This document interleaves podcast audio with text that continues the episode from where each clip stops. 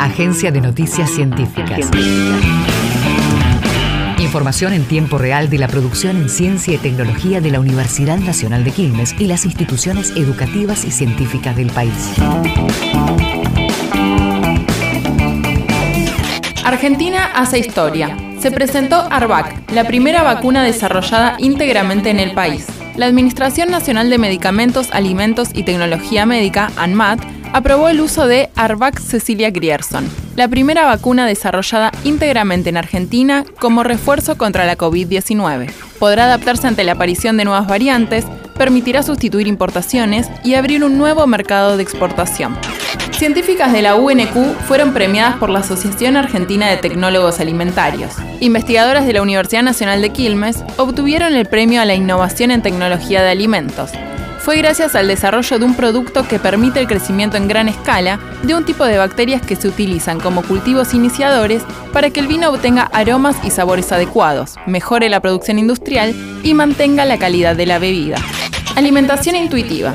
El método que propone entablar una nueva relación con la comida. Se trata de un enfoque diferente a las dietas tradicionales y se basa en la idea de que es posible confiar en el propio cuerpo para guiar las elecciones de lo que se come. Su fundamento reside en la habilidad de aprender a escuchar y confiar en las señales internas del organismo, en lugar de depender de pautas alimenticias externas. Así, plantea la importancia de identificar las necesidades tanto físicas como emocionales.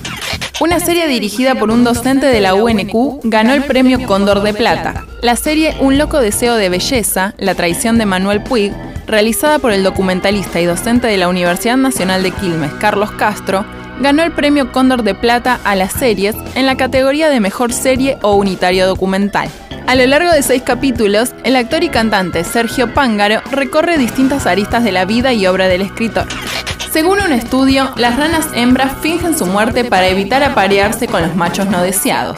El artículo publicado en la revista de Royal Society explica que las ranas temporarias o ranas bermejas hembras, muy habituales en el continente europeo, realizan tres tipos de comportamiento para deshacerse de los machos no deseados en el momento de apareamiento. Entre ellas, se destaca la inmovilidad tónica, es decir, la rigidez del cuerpo de la hembra y la extensión de los brazos y patas lejos del cuerpo, fingiendo así su muerte. Visítanos en agencia.unq.edu.ar. Universidad Nacional de Quilmes.